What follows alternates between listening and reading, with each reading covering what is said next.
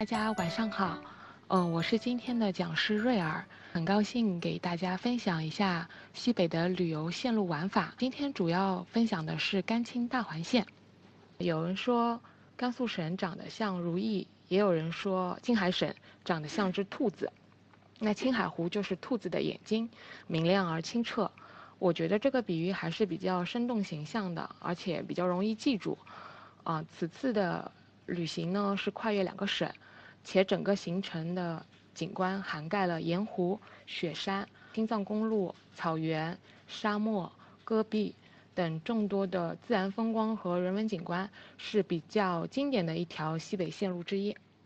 那从地图上来看呢，我们整个行程是起始于西宁，那顺时针的走法，我们会先走到青海湖，啊，再走德令哈到大柴旦。从柴达木边缘进入敦煌，再走河西走廊到张掖，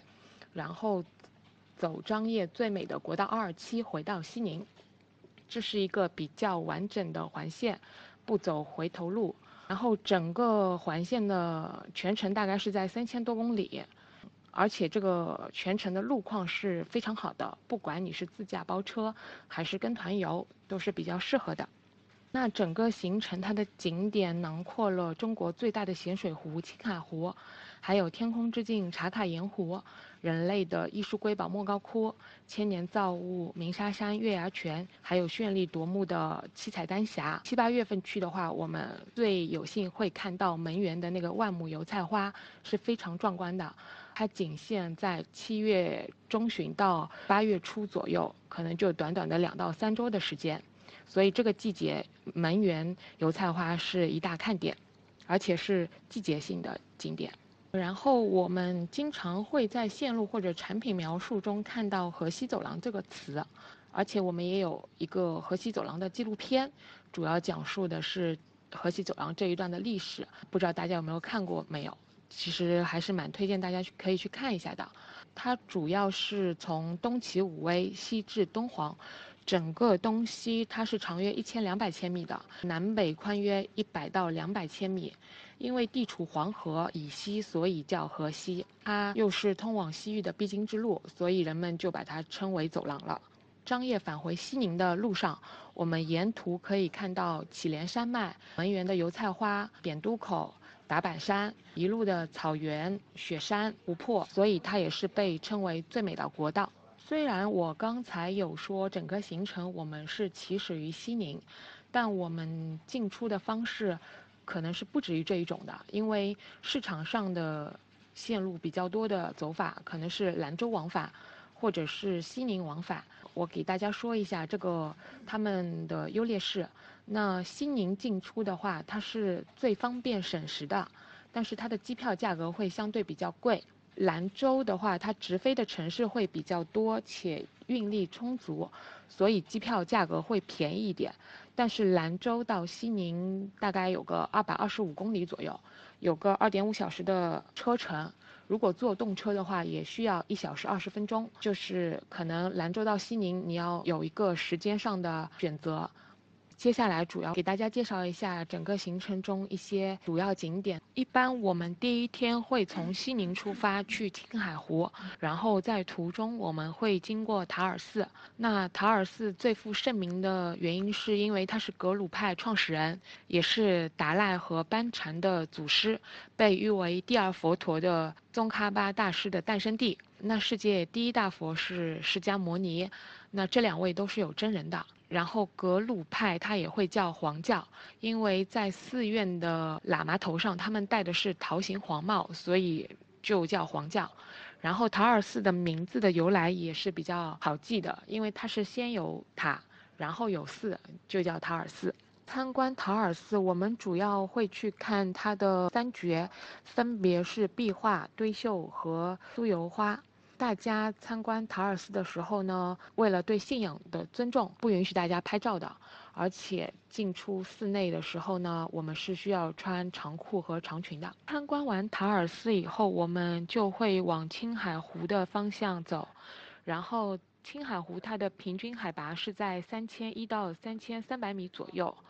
所以我们初上高原的时候呢，不要剧烈运动，然后不要暴饮暴食，然后需要多喝水，生怕有高反的一些游客呢，我们也是建议在出行前一周，你可以服用那个红景天的口服药，也可以适当的备一些在身上，以防不便之需。家喻户晓的青海湖是中国最大的内陆高原湖泊，它也是中国最大的咸水湖。每年的七八月份，青海湖边上都有油菜花，吸引着众多的游客到来。然后每年的七月二十二号到八月四号，也是青海湖国际自行车环湖大赛，每年都在这个时间举行。青海湖它四面环山，北面是大通山，东面是日月山，南面是青海南山，然后西面是橡皮山。从我们看到的雪山是祁连山脉的达坂山段。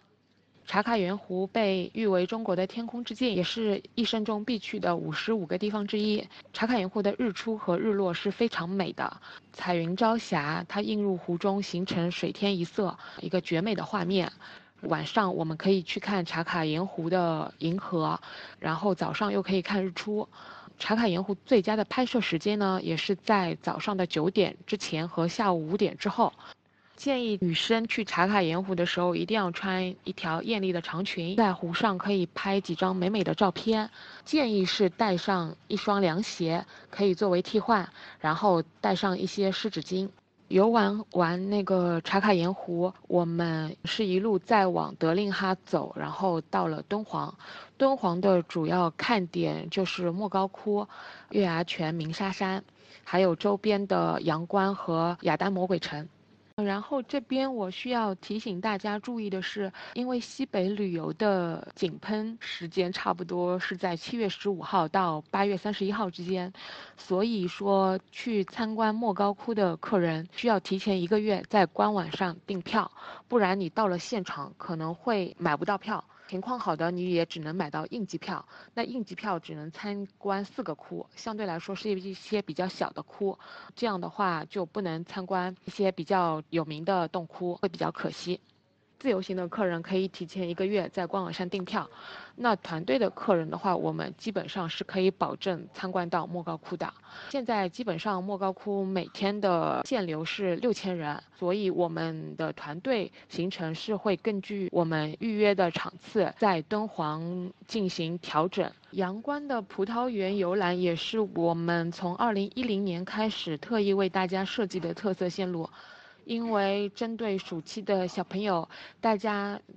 都有吃过葡萄，但是有很多小朋友他并不知道。葡萄树是长什么样子的？然后葡萄是怎么结的果实？所以这次旅行它不仅仅是一次旅游参观，也是一次增长见识的过程。然后寓教于娱乐。鸣沙山月牙泉的话，我们会特别安排在傍晚游玩这个景区，因为敦煌夏季它气温极高，然后日光非常强烈，所以选择傍晚去玩的话呢，会比较适宜，尽可能的玩到尽兴。景区里面有骑骆驼啊、滑沙啊等等一些自费项目，大家都可以自己选择游玩。进入沙漠的时候呢，一定要是带上丝巾、帽子、太阳镜、防晒霜还有水。你游玩期间是需要自己保管好随身物品的。然后喜欢摄影的朋友呢，也注意拍摄的时候防止那个细沙要进入相机。最后，在敦煌的晚上，我们可以推荐大家的一些娱乐活动是六建敦煌的个大型晚会，它是代表了敦煌历史的一个大型晚会，是比较值得看的。不想去的话也没有关系，因为可以去逛一下沙洲夜市，吃吃那个敦煌的小吃，有一些肉夹馍啊、臊子面啊、杏皮水呀，还有和他大枣之类的，也可以买一些土特产。嗯，喜欢喝酒的朋友也可以去夜市上畅饮啤酒。最后，我们的行程就会从河西走廊回到张掖，然后看一下张掖的七彩丹霞，从张掖再走二二七国道看门源的油菜花。因为门源的油菜花，呃，因为高原的原因，它是每年七月份到八月份然后开的，非常的壮观。我们不管是西宁进出还是兰州进出的客人，那你们可以去吃一下西北的美食，全羊啊，或者牛肉面啊，或者是一些青海老酸奶啊、杏皮水啊，都是当地的特产，而且他们的羊肉、牛肉是非常好吃的。接下来我主要说一下注意事项。一般的话，大家会比较关心的是天气情况和需要带的一些衣物。那在青海境内呢，我们一般像现在六月份出行的话，可能需要一些抓绒的冲锋衣，然后薄的羽绒服。七八月份的话，也需要一件薄的外套，因为在青海湖的白天，呃，早上和晚上都是。温差比较大的，然后甘肃境内的话，像六月份你一件秋衣或外套就行了。七八月份的话，甘肃境内你就穿个短袖也 OK 了。因为地处高原，所以紫外线是非常的强，所以建议大家一定要涂抹防晒霜，戴好防晒霜，做好防晒准备。呃，戴墨镜，戴帽子。西北的旅行它是一个大环线，前面也说了，整个行程差不多是在三千公里左右。所以它的行车时间也会比较长，那大家可以备一些小零食啊，或者穿一些透气性比较好的鞋子，嗯，或者是带好那个移动电源，以备不时之需。然后刚刚也说到，就是甘青环线它的平均海拔是在两千到三千米之间的，然后呃身体状况比较正常的一些游客呢，其实不太会出现高原反应。那呃，如果有担心的朋友们，就是可以提前一周，出发前一周去服用那个红景天的口服液，也可以随身带着，以备不时之需。然后我们刚刚到高，就是初到高原的时候呢，我们不要激动，情绪不要激动，然后也不要做太剧烈的运动，也忌暴饮暴食，需要多喝一些水。嗯，以上就是我今天对西北环线的一个主要介绍，谢谢大家。